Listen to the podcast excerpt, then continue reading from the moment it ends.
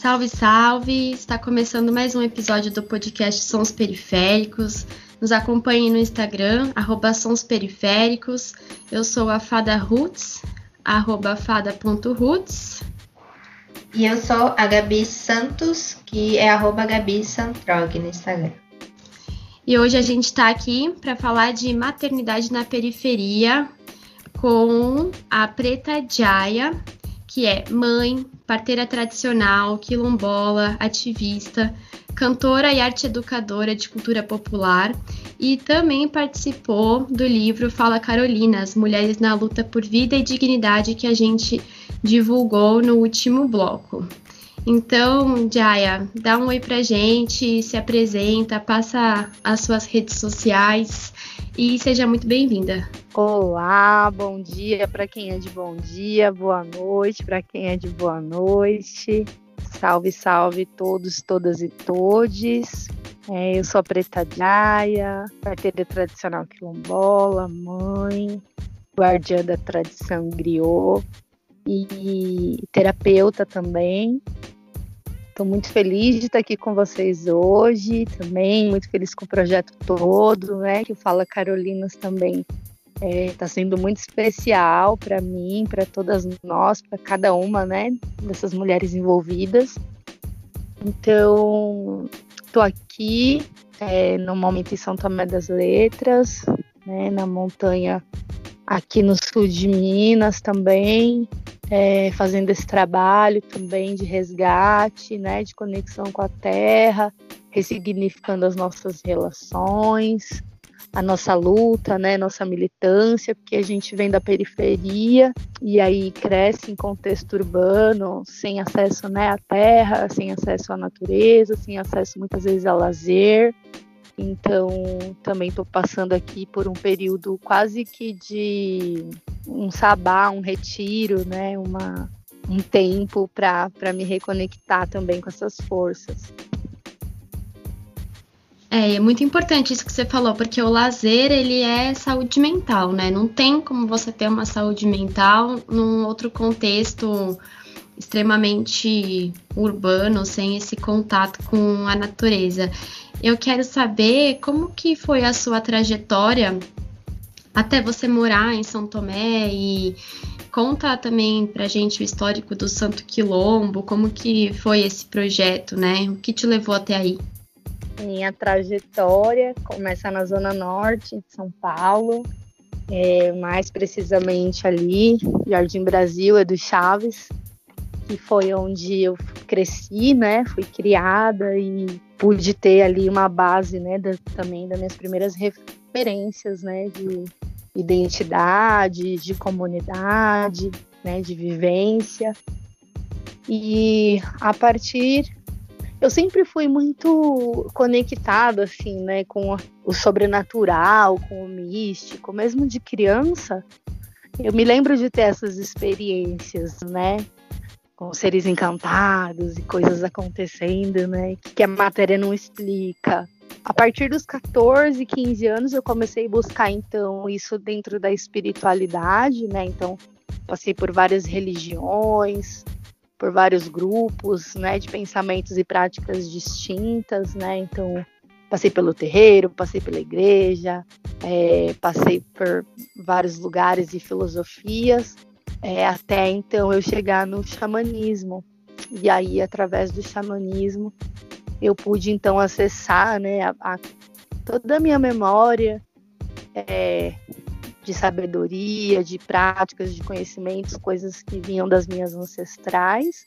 E foi um chamado mesmo, né, para eu ir buscar então, né, de eu entender que aquilo não era por acaso e que também não era uma coisa de criança, uma viagem, uma fantasia, que era algo real na minha vida, né, que estava se manifestando, e a partir daí eu pude buscar, né, buscar, buscar minhas raízes também indígena, é, poder voltar, né, e falar com as minhas mais velhas, entender um pouco melhor do que, que era aquilo que a gente vivia, que para a gente é comum, é, e na verdade é uma herança, né, é algo a ser é, guardado e também transmitido para as próximas gerações, né? Como as tradições e práticas da nossa família tendo essas raízes, né, indígena e quilombola. Então, mais ou menos por aí. E aí São Tomé chegou para mim num momento é, de, de, de, muita exaustão, né? Porque estava num momento difícil na cidade, mãe solo, com duas crianças pequenas, e problemas na família. E aí apareceu a oportunidade de eu me retirar e passar um tempo aqui, né? Numa vida mais, é, mais simples ainda, porque assim, a gente sabe que na periferia a vida já é bem simples, mas aqui é, a simplicidade ela atravessa outras coisas, né? Então essa simplicidade mesmo de ter ali um matinho que a gente possa pegar e fazer uma salada que seja uma punk, né? Alguma coisa assim. É, a questão do tempo que a gente estava comentando antes de entrar, nossa relação com o tempo também é diferente. E para mim o especial foi poder fazer isso pelas crianças, porque eles estavam muito presos, né? A gente morava em dois cômodos na cidade, sem espaço, sem poder brincar na rua, porque tem muito movimento de carro. E, e de repente poder também libertar eles um pouco foi, foi bom para todos nós, né? E aí é, a gente chegou aqui em São Tomé, é, apareceu né, um espaço, uma terra, onde a gente começou então a ancorar o projeto Santo Quilombo, que é um ponto de cultura independente.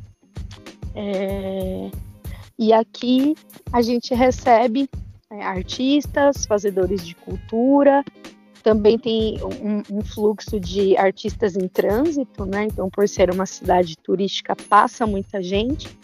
E a galera que faz arte de rua, tal, fica aqui no espaço, tem uma área para acampar.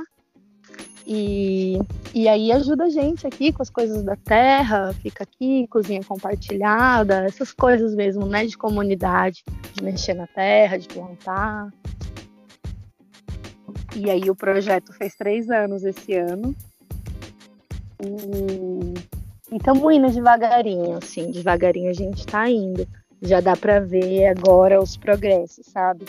Sim, parabéns, nossa, pela trajetória. Eu admiro muito, ainda mais agora sabendo com mais detalhes, né? E sem querer já entrou no tema, né? Que a gente vai falar da maternidade, porque também foram. É, foi por esse motivo que você expandiu a sua vida, a sua forma de viver. E além de São Tomé, você também é bem ancorada ali no Jassanã, né? Na Casa Cultural Hip Hop Jassanã. Inclusive foi onde a gente se conheceu. E você é da capoeira, seu companheiro também. Como que foi essa sua luta na Casa Cultural? Assim, quais são o, os projetos e as suas atuações que permanecem nesse espaço? É, Casa Cultural, assim, é algo muito especial para mim, porque, bem dizer, foi onde começou a questão da, da minha militância, né? Foi através desse espaço porque eu sempre fui da galera que apoia, sabe? Ai, tá precisando disso. Eu vou lá, faço uma movimentação, dou ideias tal. Mas eu fico sempre nos bastidores, ali na produção, né? Eu nunca fui uma pessoa de é, pôr a minha cara, né? Pôr meu nome e tal.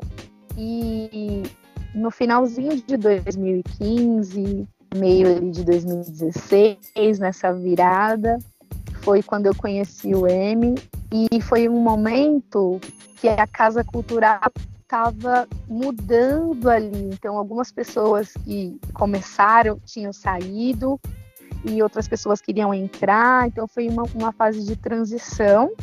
É, junto com as questões que a gente até hoje enfrenta, né, da subprefeitura, da, da ameaça de reintegração de posse, é algo que vem desde essa época. É, então, teve um momento específico que eu vi o M nessa luta sozinho, praticamente. E aí eu falei: não, cara, esse trabalho é muito importante. É, você não vai ficar sozinho nessa. Então foi quando, por isso que eu falo, né, que é um marco na minha militância, porque foi quando eu pulei na frente e, e fui a, atrás de não só dar ideias, mas de, de ter ações concretas, né? Então a gente, fora né, o, o grupo de capoeira, é, a gente pôde fazer algumas coisas, eu especialmente, né, falando individualmente, porque eu também tenho meus projetos né, pessoais, independentes do coletivo. Eu fiz durante um ano a roda, era a roda Filhas de Gaia, que eram rodas de sagrado feminino, na casa, o tempo que eu estive lá. E os saraus também, né? As atividades, os atos, né? A gente fez dois atos show lá na casa. É, recebemos também o pessoal quando chegou lá do Estética Urbana, é, dos sons periféricos, né? E foi um momento também muito especial, porque eu estava falando aí de conexão, de sinais e coisas mágicas que acontecem. Também foi um grande presente, né? Porque quando essa galera chegou, que vocês também, né, chegaram, foi esse momento que eu estava também nessa transição pessoal, de ter que me mudar é, e assim, tô falando agora das coisas positivas, mas não foi uma coisa pensada assim, né? Ah, eu vou porque as crianças vão ter espaço. Foi um movimento que era assim, o estilo de vida que eu quero levar, tendo né, uma participação ativa na vida dos meus filhos, tendo presença, é, não tendo que me, sub, é, me, não me submeter à palavra, né? tendo que não me submeter ao que vinha fazendo, que era um plantão de 12 horas, saí, crianças estavam dormindo, então, tá, foi que ia ser impossível manter um estilo de vida mais saudável no contexto que eu estava, né? Estando eu dentro da cidade grande. Então, eu fico sim com um pé lá e um pé cá. É, a maior parte das coisas que eu faço está centrada na Zona Norte, né, os coletivos, os projetos, é, a, a, a, ação mesmo cultural. E aqui a gente está é, recarregando a bateria para poder chegar aí com força, com garra, com disposição, com uma energia boa para poder compartilhar, porque é, eu, as pessoas não sabem assim, né? Me olha, pensa que eu sou novinha, mas eu já tô ficando velhinha. Então, esse ano eu faço 36 anos, comecei cedo, tive meu primeiro filho com 16. Então, eu também tô cansada, sabe? A gente luta e é importante, mas é importante também quando chega essa galera mais jovem e vai também assumindo esse lugar e vai também sendo proativo e vai também propondo e fazendo, porque a gente É, Ixi, cortou. Espaço pra, a gente. Uma sociedade muito oprimida, então precisa desses espaços. Tá ouvindo? Que nós... Tá ouvindo? Sim, voltou, voltou. É, eu não sei se vocês pegaram aí, mas estava falando que nós estamos numa sociedade deprimida, ansiosa, né, egoísta, egocêntrica. Então tem horas que a gente precisa se retirar para respirar, para poder voltar, sabe, com o fôlego, porque a cidade também a longo prazo adoece a gente. Então, já você falou, né? Você, na verdade, é uma parteira tradicional e muitas pessoas é, não, não conhecem ainda ou não têm muito contato sobre o que, que isso significa, como é esse tipo de trabalho. Então, se você puder explicar um pouco, né, como é uma parteira tradicional, né, o histórico dessa profissão e o seu histórico dentro de, dessa atividade. Ah, é sempre muito bom falar sobre esse assunto, que é a paixão da minha vida. É, e eu sempre começo dizendo que a parteira, na verdade, ela é uma agente de saúde comunitária, porque eu, quanto parteira, eu não faço só, não só atendo parto, né? É, então, é um benzimento que pessoas vêm atrás de, de buscar um, né, um rezo, um remédio de erva, é, um banho, enfim, né? Às vezes é só para desabafar. Então a parteira acaba que é uma agente de saúde comunitária, né? E que é, vem resistindo também, porque é, eu, vocês são um pouco mais novas do que eu, não sei se vocês têm essa memória afetiva da mãe levando na benzedeira, né? Mas eu ainda tenho, minha mãe levava muito a gente na benzedeira.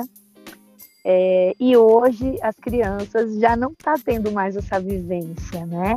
A ciência chegou, o progresso chegou e muito, né, que é da nossa cultura foi apagado, foi deixando para lá, né? Então isso hoje em dia é bobagem, tem que levar no médico mesmo. Então é, é um, um movimento também de muita resistência é, embora diferente dessa militância que a gente faz na cultura, né? Também é uma militância, também é uma resistência, porque é isso, a gente agora está resgatando né, a ideia, por exemplo, a pandemia trouxe muito isso, porque agora a gente está pensando três vezes antes de ir no hospital por causa de uma dor de barriga, né? Está tudo lotado, então, esse movimento de voltar para nossa raiz está acontecendo meio que compulsoriamente. Aqui mesmo eu estou tendo muito isso, né? Que são pessoas que estão com alguma coisa que muitas vezes não é algo físico, muitas vezes é algo emocional, às vezes é algo espiritual, né? Mas aí, em vez da pessoa já ir correndo, né, atrás de um remédio, um fármaco, um médico, né? aí tá voltando. Tá voltando para benzedeira, tá voltando para garrafeira, herveira, né? Que faz garrafada. E aí, pelo menos, tenta antes de algo mais invasivo, né? Tá.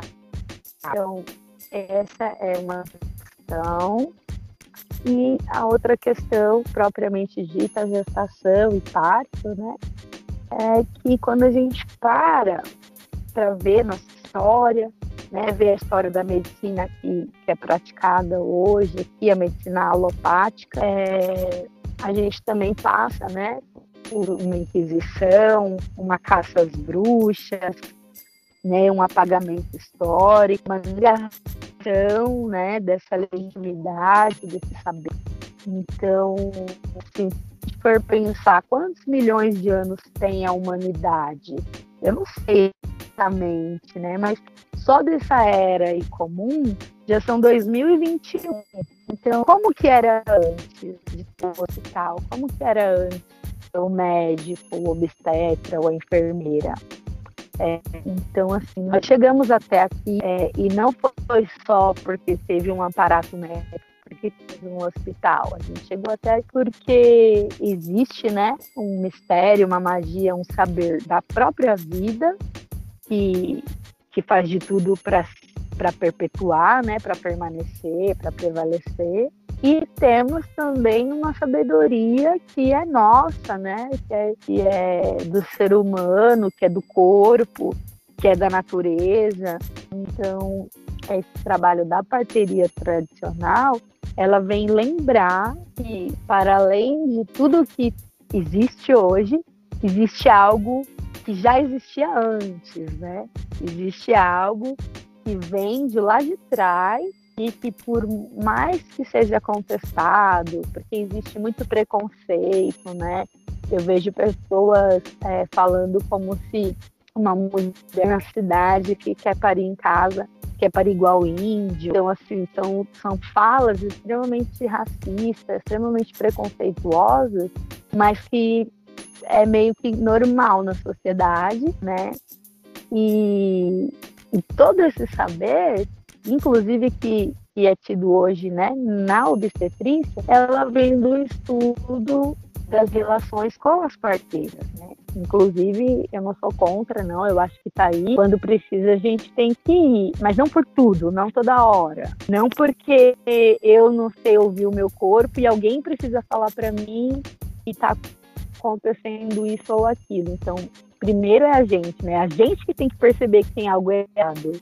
E aí você vai lá e fala, tem algo errado, estou sentindo isso e tal, né? Então, precisa ser um lugar de muita verdade, é, tem que ter muito significado, né? E precisa de muita determinação, porque normalmente é uma pessoa que vai ter que encarar de alguma forma a família ou vai ter que esconder, porque nem todo mundo, né, vai estar a favor, vai apoiar. Lógico, se hoje você falar para sua mãe assim, mãe, tô grávida e vou ter um parto, uma parteira em casa, não vai ser a primeira coisa que você vai ouvir. Parabéns, que linda, maravilhosa sua escolha. Não, não vai ser. Muito pelo contrário, você vai encontrar muito mais pessoas para te desencorajar do que para te encorajar. E aí por isso que eu falo que precisa ser uma verdade absoluta para essa pessoa que quer parir, sabe? Isso de você não é, não ter o apoio é uma ameaça, né? É, como que eu posso falar? É uma consequência dessa violência histórica com a tradição. Porque no momento que você mais precisaria da sua rede de apoio, você vai sentir receio, né? Em vez de, de ser encorajada, você vai sentir receio do, das pessoas colocarem medos, os medos delas em você. E, e você tocou aí num ponto bem importante, né? Um é a violência com tudo que é tradicional, e a outra é a violência contra a mulher, né? Porque todo o nosso formato de assistência é, ao parto hoje, é, agora nem tanto porque tem a questão da humanização, né? Mas até 5 anos, 10 anos atrás, tudo era muito mais pensado para o bem-estar, conforto, segurança e comodidade do médico. Né? Então, por que, que a mulher deita num lugar, numa certa altura e põe a perna para cima? Não é porque é bom para ela, é porque é bom para o médico, que vai estar tá ali, que vai estar tá numa posição confortável, né? É uma posição horrível para parir, de, deitada de perna para cima, mas para o médico é a melhor posição. Então, é, todas as mulheres ficam nessa posição, né? Que é para o bem do médico ali, para ter um, um, um, um, conforto, né? Então, isso também é, em relação às cesáreas eletivas. A gente tem indícios, estudos, dados, né? Estatísticas que mostram que próximo de feriado prolongado, especialmente Semana Santa, Carnaval, Natal e Ano Novo, triplica o número de bebês na UTI neonatal. Gente, triplica. São três vezes mais bebês. Por quê? Porque o médico quer fazer alguma coisa, né? Ele quer ir pro carnaval, quer ir pra praia, quer ir pro churrasco, quer comemorar com a família. E aí eles fazem assim: ah, tá com 38 semanas, vamos fazer uma cesárea. É, inclusive, né, negando o fato existe uma margem de erro. Então, quando lá no seu ultrassom aparece que você está de X semanas, essa margem de erro é de 15 dias para mais ou para menos. Então, se a gente pensar numa cesárea com 38 semanas, esse bebê pode estar, na verdade, com 36 semanas de gestação. E aí é um bebê prematuro. E aí pode ser que ele precise sim ficar na UTI, precise ganhar mais peso, precise de ajuda de equipamento para respirar. E o médico vai embora, vai lá, ficar na praia, no churrasco, e a mãe fica um mês com o bebê na UTI, porque foi antes da hora, né? Porque não era ainda o momento. E muitas vezes, é, esses profissionais que já têm essa prática, é, eles vêm com um discurso muito bem elaborado, né? Então, é, além dessa violência, né, de ir lá ter um parto roubado, porque não deixa nem a pessoa entrar em trabalho de parto, né? Então as pessoas já têm o parto roubado de cara, ela ainda passa por um terrorismo, porque muitas vezes esse profissional convence ela de que é necessário, né? E aí já fica até uma dica não existe cesárea de emergência para a semana que vem. Se o médico está falando, não, é uma emergência, semana que vem a gente vai te operar. Já tá na cara que é golpe, que é emergência na hora. Em 24 horas tem que ser resolvido. É, então ela tem né, essa, essa, essa violência, tem essa pressão psicológica que eu chamo de terrorismo obstétrico e ainda ela tem esse tempo roubado, né? Porque era um tempo para ela estar tá em casa, conhecendo o bebê, se conectando, aprendendo a amamentar. Ela está extremamente fragilizada, está se recuperando de uma cirurgia e ainda tem que ficar indo no hospital todo dia, não tem nem o tempo, né, de fazer um repouso, um resguardo decente, porque ela precisa ir no hospital, porque ela quer amamentar o bebê, porque ela quer ver, porque ela quer estar perto. Então, é, e, e o médico ainda sai às vezes como que lindo, graças a Deus que ele fez isso, já tirou logo, porque imagina o que, que poderia ter acontecido se ela entrasse em trabalho de parto. Então, a nossa, nossa cultura ocidental, tem eurocêntrica, tem feito isso também, tem meio que emburrecido a gente, sabe? Uhum. E por e... isso que é importante questionar sempre. Assim. Sim, sim. E às vezes é, a mulher passa por essas violências e nem se dá conta, né? Acha que é natural esse tipo de atendimento, esse tipo de. essa, essa tradição, né? a gente acaba achando e normalizando toda, toda, todo esse processo que é super violento. Assim. Se a gente parar para pensar o parto da, das nossas mães, assim, vai, nos anos 2000, que foi né, nesse período mais ou menos, entre 90 e 2000, é, os partos eram mega violentos e ainda são, mas a gente não tinha tanta consciência, né, de como era na verdade que é a mesma coisa, mas é, não tinha consciência antigamente de, do quão violento que é tudo isso. Eu acho que essa tradição que está é, vindo, esse parto humanizado, né, essa, toda essa consciência da parteira tradicional está trazendo essa conscientização e essa criticidade né, da, da maternidade e desse processo de, de, de parto mesmo. Muito importante. E eu queria também que você explicasse um pouco sobre essa diferença, se há essa diferença entre a parteira tradicional e a doula. Ai, tem sim. Mas antes de te responder isso, eu queria só o último ganchinho final do, que, do assunto ainda que a gente estava falando, que é essa prática, né, que você falou como isso é, é, é, adotado, né? O médico falou assim: tem que fazer, pronto, é amém, ninguém questiona, ninguém tem que obedecer e fazer ali. Então, o que corta meu coração é ainda hoje em dia ouvir mães reproduzindo, passando para suas filhas, por exemplo, essa coisa do não gritar, né? Aí você vai chegar no hospital, fica quietinha, porque se você fizer escândalo, vai deixar você por último.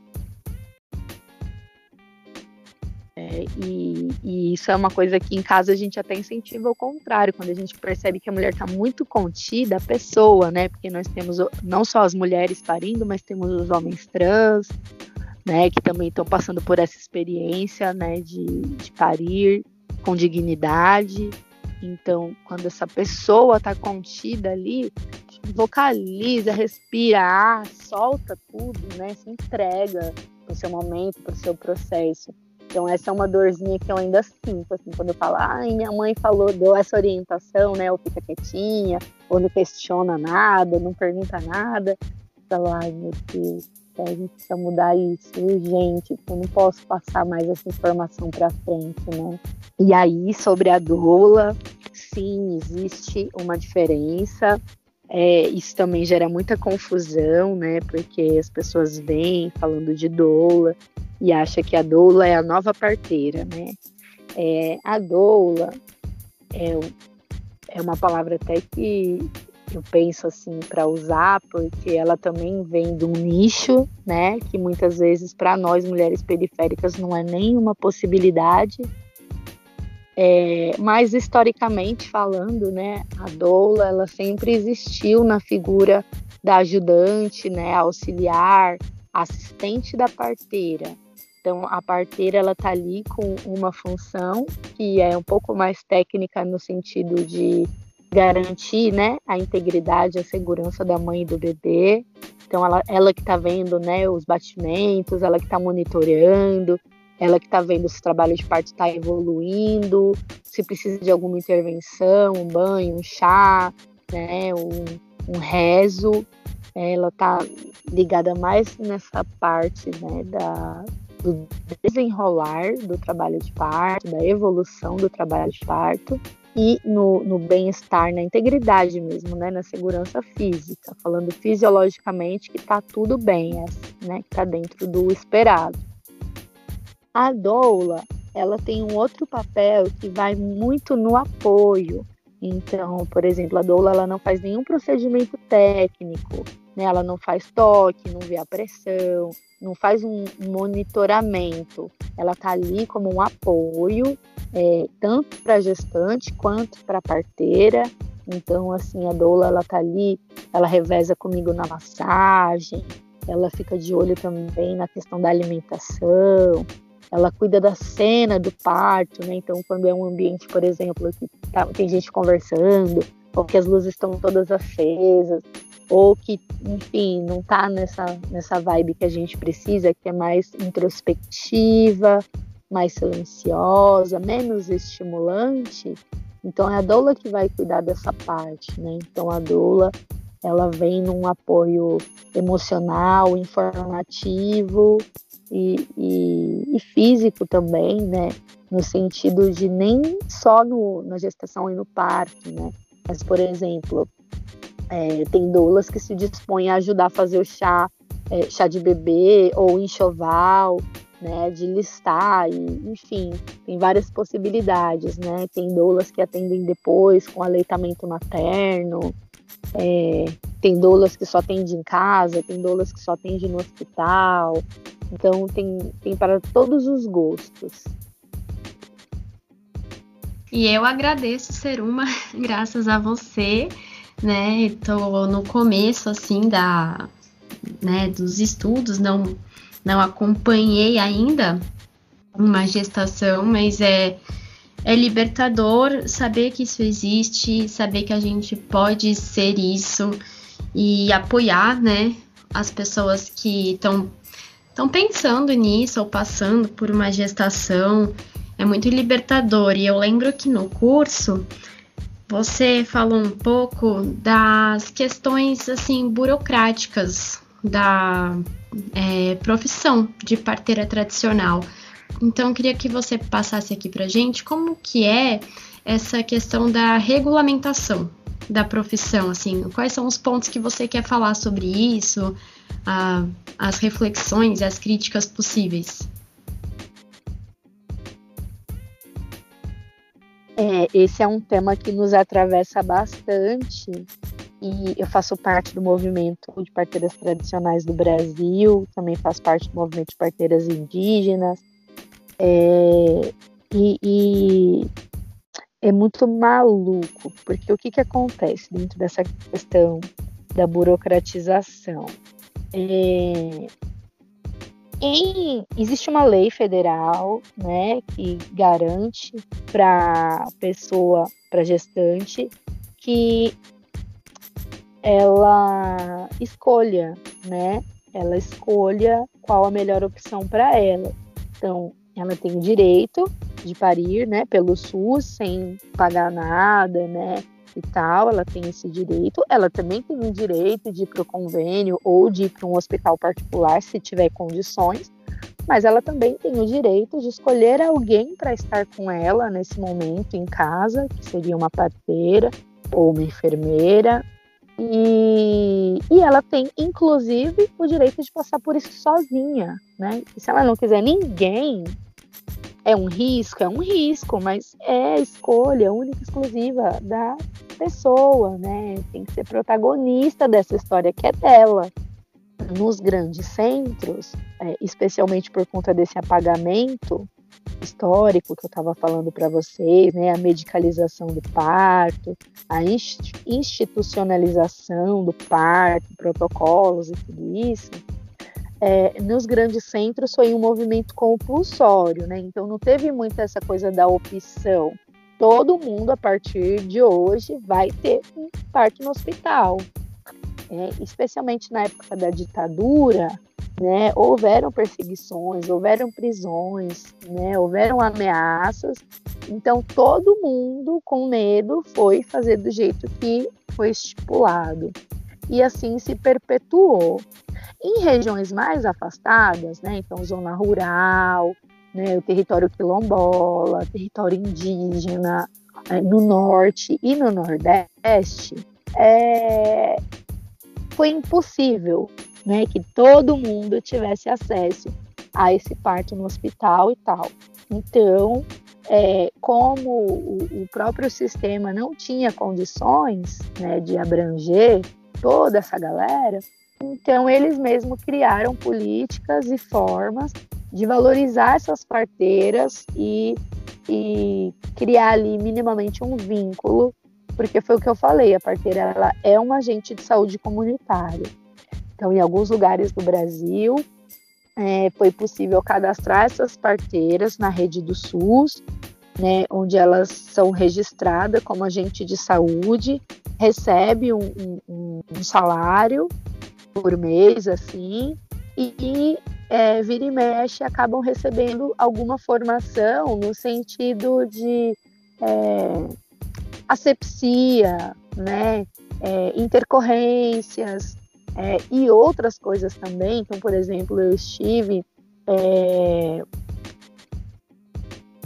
em, Recife, em Recife, não, no Pernambuco, e a senhora parteira lá, ela fez uma casa de parto na casa dela, e essa casa de parto passou a ser o postinho comunitário, assim, né? Então o médico vem da cidade uma vez por mês e a enfermeira vem uma vez por semana.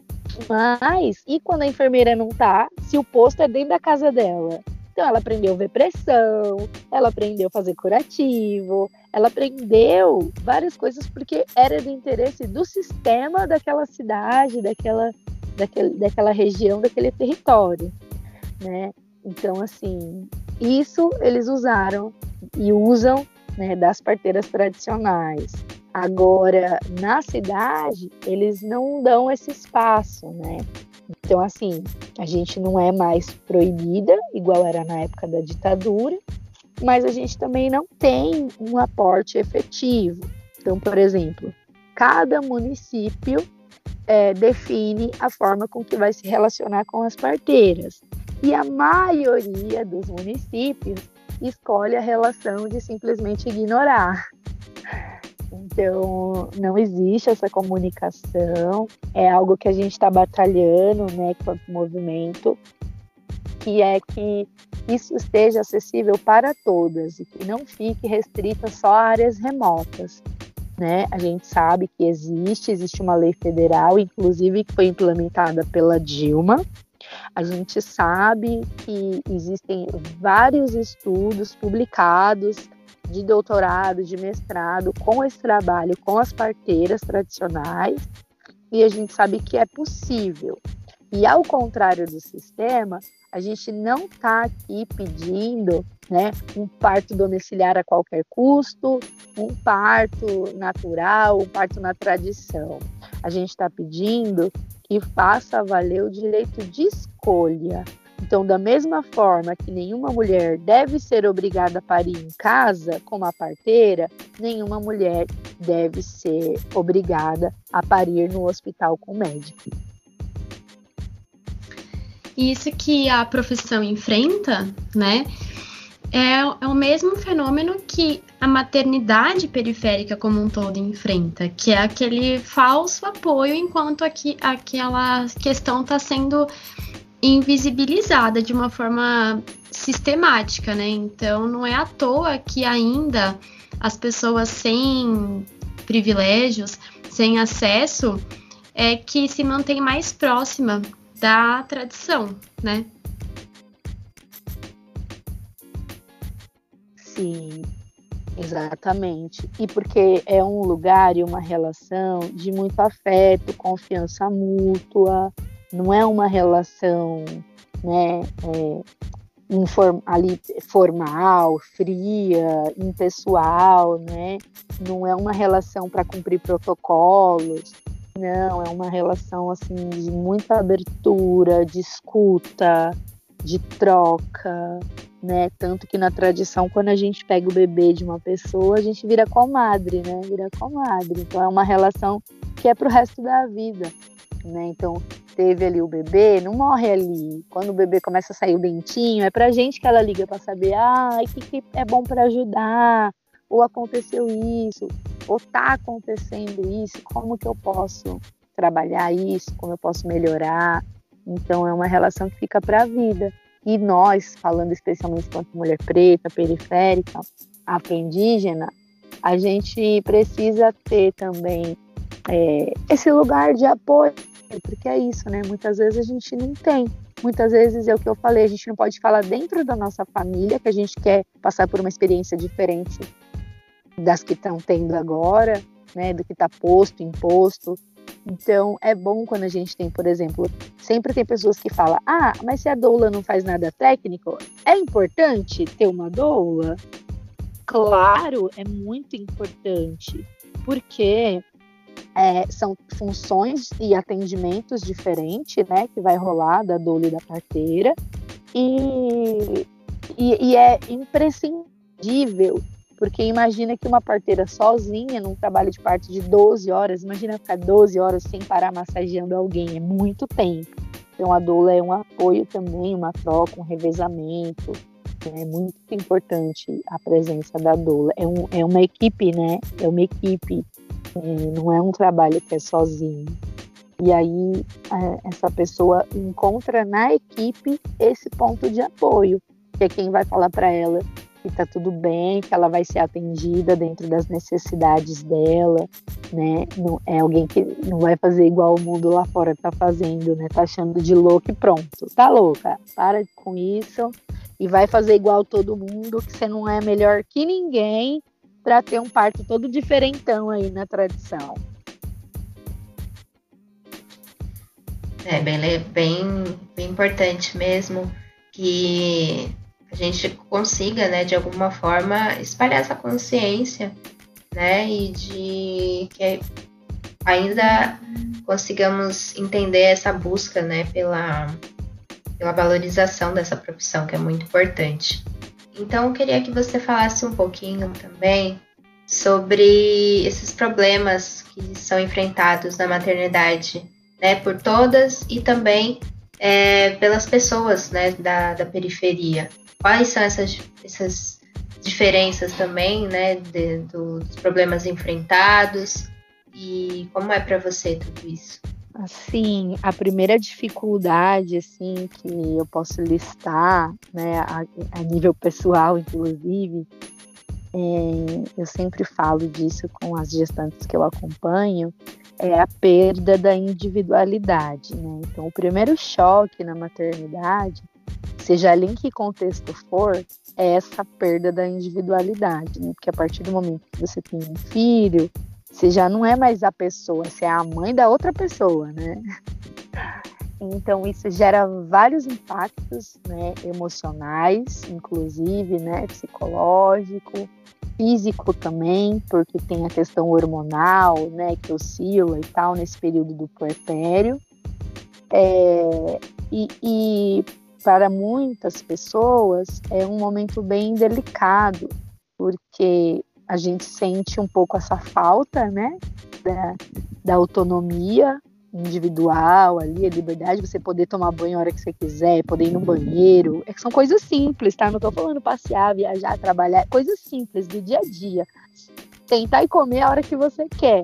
Tem que ser a hora que dá, né? Então isso gera muita frustração, gera muitos sentimentos que são contrários àquele que é vendido da maternidade, que é tudo lindo, que é maravilhoso, que é uma bênção, uma alegria, Então, isso também mexe com a gente, porque a gente fica se sentindo uma pessoa ruim, né?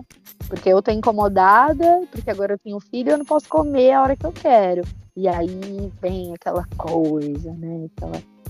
Que para algumas acaba, inclusive, né, em depressão.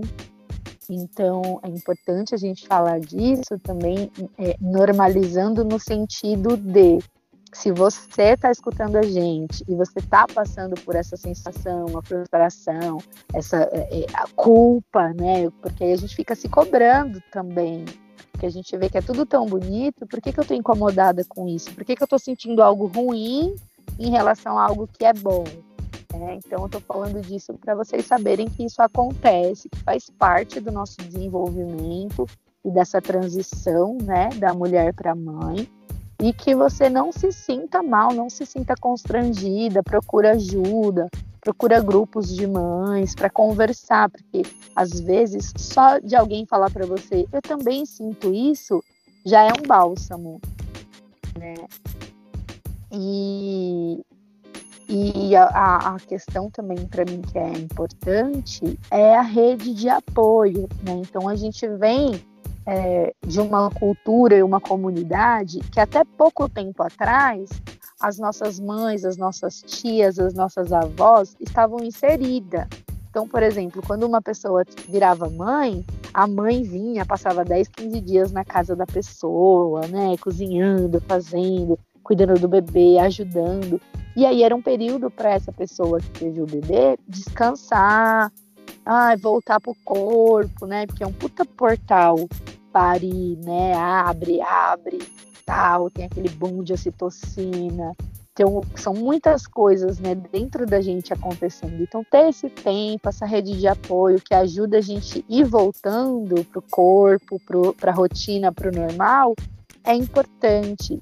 E é algo que, pela sociedade moderna, é, nem sempre está sendo possível porque muitas pessoas estão indo para longe da família para tentar uma vida melhor, uma condição melhor, de estar em outra cidade, às vezes em outro estado, né?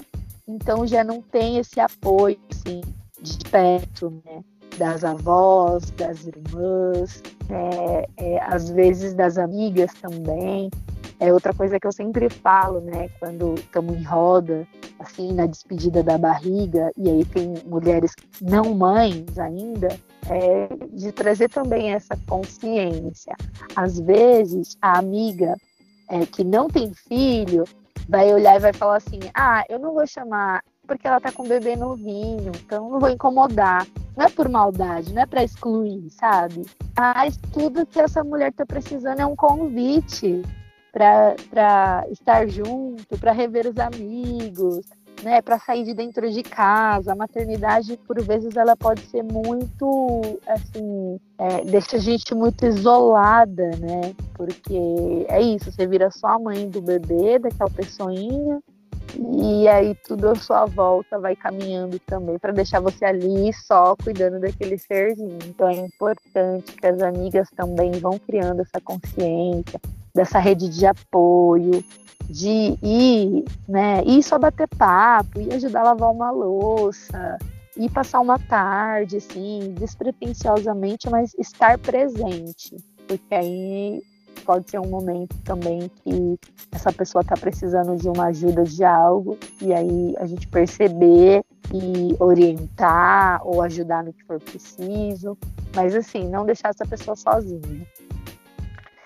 E dentro da maternidade na periferia, é, a, a, fora a questão da dificuldade, né? Porque especialmente agora, né? A gente está num tempo muito difícil de ganhar dinheiro, é, de, de, conseguir trabalho, enfim, né? A gente está tendo correr muito mesmo atrás de, de, de, coisas básicas, né? O mínimo. A gente está tendo que se esforçar muito para ter o mínimo.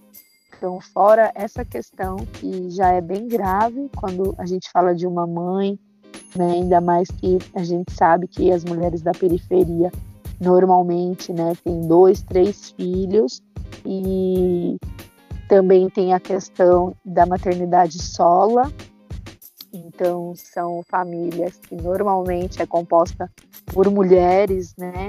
Então às vezes é a mãe com os filhos, às vezes é a mãe e a avó com os filhos, né? Tem essa falta dessa presença masculina, desse apoio, porque eu brinco que eu falo que eu não sou feminista, não. Bom, eu já sou mesmo mulherista africana, mas não tinha esse termo mulherista, né, antigamente, então eu falava mulherzinha, porque eu acredito sim que nós temos direito de trabalhar, temos direitos iguais, temos direito né, de enfrentar aí a vida, estudar, viajar, fazer tudo que a gente quiser, mas eu acredito também em que cada um tem seu papel. E quando a gente pega é, tudo isso, né, que já compõe a vida de uma mulher, ainda mais sendo essa mulher mãe, e acredita que ah, é direitos iguais, eu me lascar aqui, me ferrar todinha para garantir o mínimo para os meus filhos, eu não vejo isso como um lugar assim de empoderamento, eu vejo isso como um lugar mesmo de sobrecarga, de exploração, sabe? De violência. Então, eu acho que também é algo para a gente repensar. É, na periferia, né, são vários fatores que atravessam a maternidade, né? Então, um é a escassez, né, a dificuldade de manter o básico, e o outro é a questão da segurança, porque é isso, né? A gente está vendo cada vez mais crianças e jovens, né, envolvidos ali, iniciados pelo, pelo tráfico, né, é, a evasão escolar, é, são, são muitas questões. É, e para ir as mães né, da periferia têm ainda que lidar com isso, né? Que é se esforçar para orientar seus filhos, né? Para dar um caminho ali para que ele não vai se envolver, não vai se perder, né? Não vai destoar ali do que ele poderia estar tá vivendo né, por uma ilusão ou uma necessidade, enfim. E aí são, é isso, é muita violência, né? Porque tem a violência do Estado, que atravessa aí né, em forma da polícia, tem a, a essa violência, né? Do, da própria criminalidade, que é, não tem como falar, não tem, né? Toda periferia vai ter, vai ter um, um lugar ou pessoas que estão no movimento. Então também tem a violência, né, dessa comunidade e, e, tem essa violência mesmo que é institucional também, profissional, né? Então nós mulheres estamos ganhando menos, estamos trabalhando mais, né? Porque aí a gente fala de uma jornada tripla, né? Que tem que trabalhar, tem que cuidar da casa, tem que cuidar dos filhos e por muitas vezes ainda estudar, né? Então, é, é, eu sinto muito esse peso, né, quando a gente fala da maternidade, especialmente na periferia, porque embora isso aconteça em todos os lugares, quando é uma família que tem um, um, um certo privilégio, uma estrutura, né, um outro contexto, essas dificuldades elas é, se resolvem e, e, são sentidas também de outras formas, né?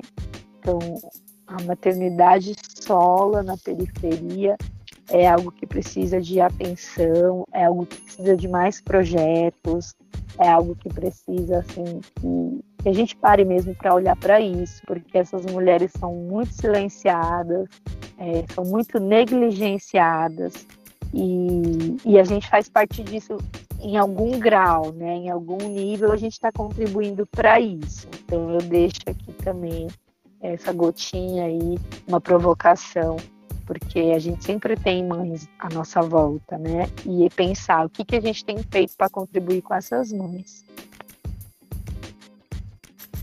Nossa, exatamente. Muito essencial, porque com a pandemia também, esse isolamento, né?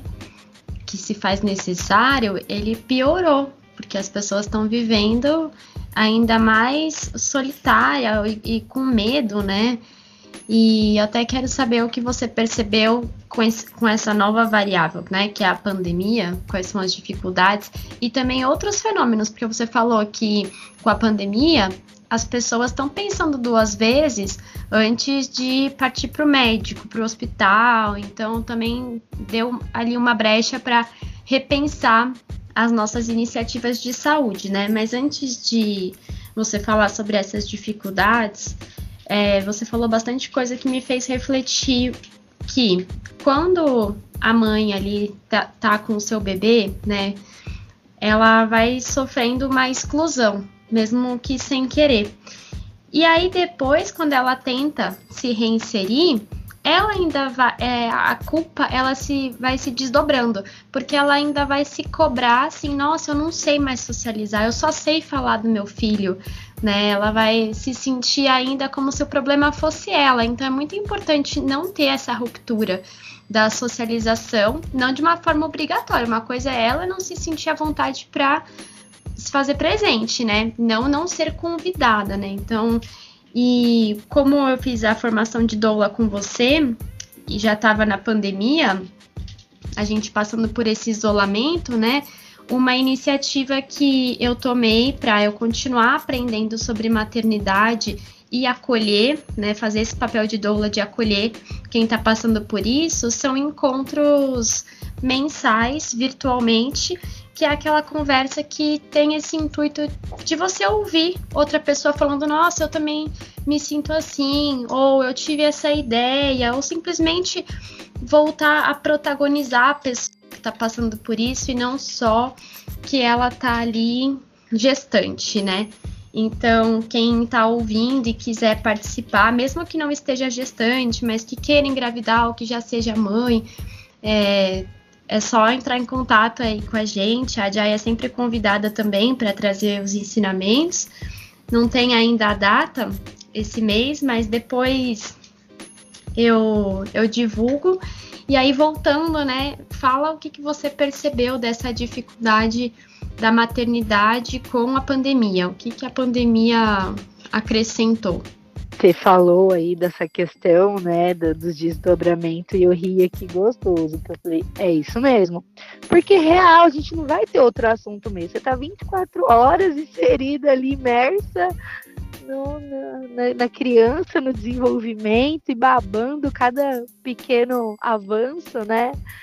Então a gente fica falando só de bebê mesmo. Mas é bom, viu? Mas quem não tiver bebê, escuta que aí já vai aprendendo. Bom, a maternidade na pandemia, acho que resume a palavra loucura, porque a gente foi pego de surpresa também pela questão do homeschooling. Então, é, pense que desafiador que é. Eu já falei daquela jornada tripla, às vezes quádrupla, e agora tem o homeschooling, né?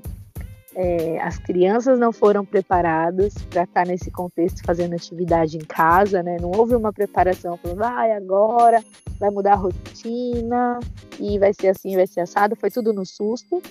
Nós, quanto pais, também não tivemos essa preparação, foi tudo assim, né? No susto. E, e para mim tem sido uma dificuldade, né? Então, um é a questão do isolamento, né? Se manter em isolamento com criança é, já é bem desafiador, porque criança precisa de espaço, né? Precisa de convivência e já tem também o costume ali da rotina, né? Então eu sinto que a falta dessa rotina para eles de ir para a escola, de estar com os amigos, de ter o contato com a professora, de ir para a praça no fim de semana, brincar com, com os amiguinhos, andar de bicicleta, essas coisas, gera neles também um estresse, né, uma ansiedade. Então, eles também é, expressam é, é, essa tensão, esse estresse, ansiedade, em forma de traquinagem, bagunça, briga entre os irmãos, né? Eles também expressam. Então, para mim, está sendo momentos de vou surtar, com momentos de preciso respirar entendendo que eles também estão passando por um grande desafio para eles, que é estar isolado, longe dos amigos, longe da escola. É... E assim, me trouxe muitas reflexões, né? Porque é isso. É, a escola muitas vezes é, acaba nem, percebi, né, de ser esse refúgio. Então, era um momento que eu tinha para mim, né, das sete da manhã às onze e meia, estou só com os meus pensamentos. E agora muitas vezes eu não tenho esse tempo nem de ouvir meus pensamentos, porque é aquele, quem tem criança sabe, né? Aquela coisa burburinho, risada, brincadeira, corre, pula, nananã. E é o tempo inteiro muito barulho, e aí, é, às vezes, depois que eu coloco eles para dormir, eu tiro ali um tempinho para mim e falar: não, agora eu preciso me ouvir, eu preciso me escutar porque eu também, né, imagino que outras mães estejam passando por esse momento, muita ansiedade, né, algumas pessoas passando pela questão do medo mesmo, né, é a depressão, o pânico, porque é um momento incerto, então quem não tem um trabalho fixo, né, uma renda fixa, que, por exemplo, que é o meu caso, é, a gente se preocupa, né, se preocupa, se preocupa de ter que sair e se expor, se preocupa de não ir e, e faltar alguma coisa que seja né, essencial. Então, são muitos sentimentos, né, e muita coisa acontecendo. Então, eu estou tentando mais ir vivendo mesmo um dia de cada vez e pensando que sempre tem, né, situações piores. Então, por pior que esteja para a gente, tem alguém que está passando pior. Então, também considerar esse lugar de, de privilégio de falar tá bom, não tá sobrando, mas também não tá faltando, a gente tem outras opções, é, a gente não tá nesse extremo, né? Ainda tá dando para gerenciar, né? Tá fluindo assim. Nessa questão também da escola é muito importante, né? Porque modificou tudo, até a própria escola, né? O jeito deles agora retornarem às aulas, aqui tá retornando também. E, e toda essa, essa relação que praticamente eles ficaram né, um, um ano em casa e querendo não se perde um pouco né, essa, essa interação e, e, as mães começam começaram a, a ver como é que é, é, esse compilado assim né não que os filhos são um problema mas foram gerando né, situações em que muitas vezes elas não conheciam, né? Às vezes a própria dificuldade que o filho tem na escola, ela não tinha tempo de, né, de, de ver como é que era, e como essas professoras também, mães, né, estão lidando com tudo isso, então às vezes tinham que cuidar, tem, tinha que dar aula e cuidar dos próprios filhos, então é um compilado tipo, gigante, assim, que as mulheres, né, claro que a, o trabalho da mulher redobrou, né, se era triplo, então ficou seis coisas para fazer na, nessa questão da pandemia. E é muito importante é, a gente ter esse cuidado, né? Ter esse olhar, assim, para pra, as mães, para as mulheres que trabalham, são mães, né? Que, que não tá fácil, assim, não, tá. Né, não tá saudável para pra praticamente ninguém, né? é, tudo isso. E queria perguntar para você então também, Jai, as estratégias de luta que você encontra e que você enfrenta e, e, e segue, né, para todas essa, essas problemáticas, né, não só da pandemia, mas às vezes também antes dela, sobre a questão da, da, da maternidade em geral. E melhorar a informação que as mulheres têm sobre os seus direitos e, a, e, e capacidade sobre tudo isso, né? Essa conquista por mais direitos e conta um pouquinho pra gente. Eu estou seguindo uma linha de pensamento, assim, uma estratégia.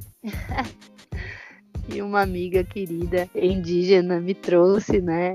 Que é mais ou menos assim: para problemas modernos, soluções ancestrais é, fazer esse caminho de volta e reconhecer, né, recobrar os valores. Então, essa rede de apoio feminina, né? Eu, eu brinco, mas é verdade eu falo que eu tenho uma memória. No meu DNA, eu tenho registro de nós todas juntas, na beira do rio, lavando roupa, cuidando das crianças, banhando as crianças no rio. Eu tenho a memória da gente sentada junto, debulhando feijão, descascando mandioca, onde eu tenho essa memória viva, né? Tá correndo aqui na minha veia. Então eu sofro toda vez que eu preciso fazer tudo isso sozinha, toda vez que eu tô aqui brigando com as crianças, porque tá bagunçando, porque não sei o quê, às vezes não é nem eles que estão me estressando, é eu que tô estressando eles porque eu tô estressada, que de repente se eu tivesse uma amiga ali comigo conversando, a gente ia rir junto, daquela mesma situação pela qual eu tô brigando com eles. Então, essa questão, né, de voltar atrás, que na, na cultura também africana, né, tem essa imagem da sankofa, que é voltar atrás, né, para pegar o que é nosso, o que é importante para nós. E isso para mim faz parte, né? Então essa rede feminina, essa, essas trocas, né? É, é, é essa busca pelo natural, então, né, na alimentação, na, na medicina mesmo, né, de buscar sim quando precisa, mas não é sempre também que a gente precisa. A gente pode se cuidar, a gente pode melhorar nossa imunidade, né, com coisas naturais, com coisas acessíveis, né, com uma, uma planta, às vezes eu vim para cá, é, passou tempos, agora nem tem mais aqui em volta da casa, que era uma planta muito conhecida para remédio, que é a tansagem, e eu não sabia que era uma planta que podia comer assim na salada, refogar. E na pandemia me salvou, porque tinha um monte de tansagem em volta da casa e a gente comia tansagem, né, de mistura, de, de, não ter mistura, mas ter um mato ali que pode comer. Então a gente precisa é, fazer esse caminho de saber que tem um mato que está ali perto da sua casa, que é extremamente nutritivo, né, que você é, também essa, essa coisa que eu falo, né, de voltar, é a gente não comprar mais essa ideia. O sistema capitalista, ele vendeu para a gente uma história, né? Fora a meritocracia, né, aquela coisa você tem que se matar de trabalhar para quando você tiver 50 anos você conseguir ter uma casa, né, sair do aluguel. Quando você tiver com 40 anos, talvez você tenha um carro, né, uma coisa assim, mas você precisa sofrer muito primeiro para depois merecer alguma coisa, né? Então, esse voltar atrás é a gente também ter essa consciência que a, a nossa terra aqui, né, quanto território Brasil, né, é, é, é uma terra rica que poderia facilmente nutrir todos sem sabe, sem escassez, sem necessidade. Então, assim, de entender que realmente a gente está num contexto muito fora da realidade, que esse sistema capitalista ele não é sustentável e ele não vai se sustentar. E a partir dessa ideia, a gente começar a buscar formas, né, de, de autossustentabilidade, de pensar cada vez em comprar menos, não porque a gente não tem dinheiro, mas porque a gente não precisa, né, de uma calça de 300 reais, de uma bolsa de mil reais, de um celular de não sei quantos mil reais que a gente às vezes fica pagando prestações infinitas, porque a gente nem tem condição, mas o sistema tá aí falando pra gente que quem é bom tem, então a gente também tem que ter, né? Então repensar mesmo e começar de dentro de casa, né? Então produzir menos lixo, para mim é uma estratégia, que é o que a gente tem feito, né? Reduzir o consumo, é pensar também as empresas que a gente está consumindo. Então a gente tem aí já alguns anos, né? É, várias bombas estourando de empresas grandes, né? Que tem trabalho infantil, que tem trabalho escravo, que tem exploração. Então, da gente começar a repensar de verdade, sabe? Porque do jeito que o planeta está hoje, eu não sei se ele aguenta mais 50 anos com tanta devastação, com tanta coisa. Então a gente precisa começar assim, pensar em ter um, um potinho, né? Ainda que não tenha terra, mas que tem lá uma garrafinha PET com alface, um negocinho que, que vai fazendo cada vez mais a gente precisar ir até o mercado, que a gente tenha tudo mais próximo, sabe? Que a gente tenha essas trocas, que a gente tenha é, essa outra vivência, né? Que é mais próximo do que tinha que ser mesmo, que é essa vida comunitária, que é, é eu não tenho isso, mas você tem, eu tenho aquilo, e a gente junta e faz um banquete, sabe? Ah, perfeito, é isso mesmo. E agora, para a gente já finalizar nossa entrevista, é, você tem algum recado final né, para dar para esse momento de ser mulher, de ser mãe, parteira, né, essa pessoa que está enfrentando uma pandemia? E, e aí, como é que está sendo? É, e não como está sendo, desculpa, mas qual o recado que você poderia dar para essa pessoa? né? E até mesmo para você mesma, né? Porque tá todo mundo passando, né? Todas essas, todas as mães estão passando por, pela mesma situação, assim. O que você queria ouvir, o que, o que você queria dizer? Olha, eu quero dizer para você, é, mulher que tá aí, que tá se sentindo sozinha, que tá também atravessando, né, essa loucura toda, que você não está sozinha, né? Todas nós estamos em algum nível, né, algum grau, passando pelos nossos desafios pessoais, desafios comunitários, os desafios políticos, é, e que agora, mais do que nunca, é imprescindível que a gente se una, que a gente se junta, que a gente se reconheça, né? Que a gente possa reconhecer os nossos pares. Então, pode parecer clichê, mas procura, porque perto de você tem alguém fazendo alguma coisa em prol do todo. Então, busca, não fica aí sozinha, sofrendo, né, é, por algo que está acontecendo com o todo. Nós estamos juntos, né? Nós estamos conectados, estamos todo mundo no mesmo barco, assim, e, e esse é o momento de darmos as mãos, de refletirmos, de mudar o paradigma que a gente está inserido e essa é a hora. Eu tenho muito sentido isso, né, no meu coração, assim, que esse é o momento, esse é o momento.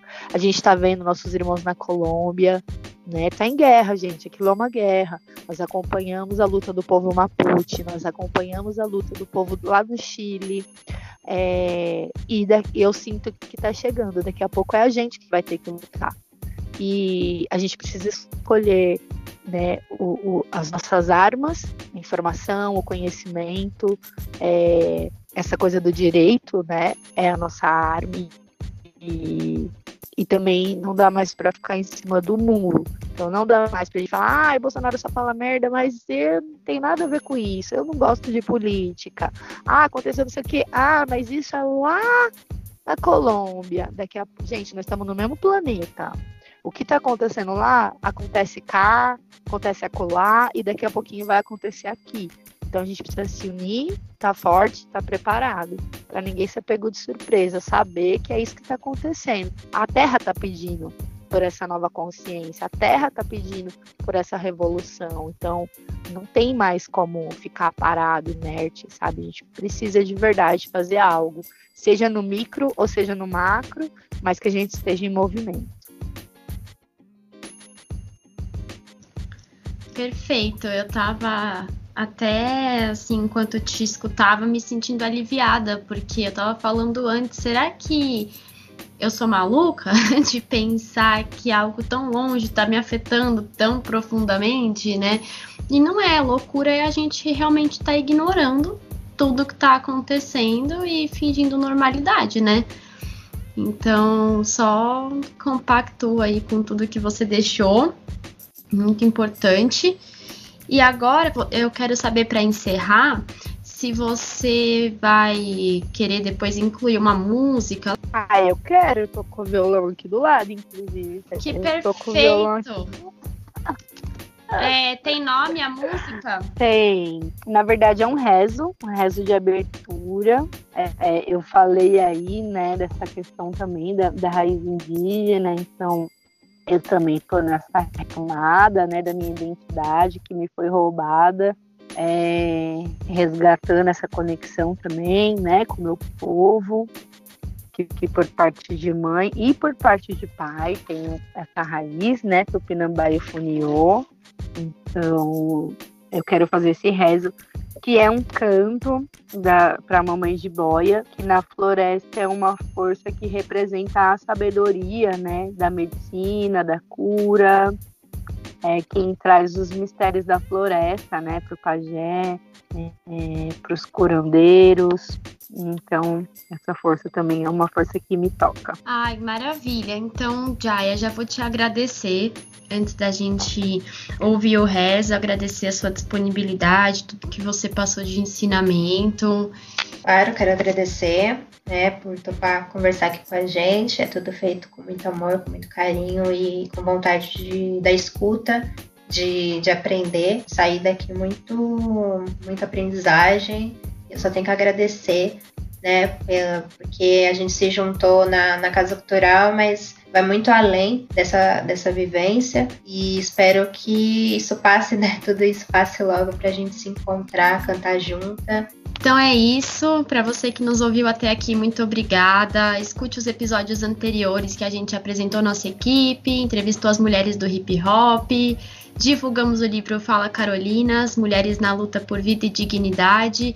E agora a gente está lançando os episódios sobre maternidade na periferia. Então fique ligado nos próximos, divulgue nosso podcast para os seus contatos. Lembrando que o nosso Insta é periféricos. E você também pode entrar em contato com a gente se você quiser ser entrevistado, se tiver dúvidas, críticas, sugestões. Então, até a próxima e vamos é, nos despedir ouvindo esse rezo, Mamães de Boia. Só um minutinho.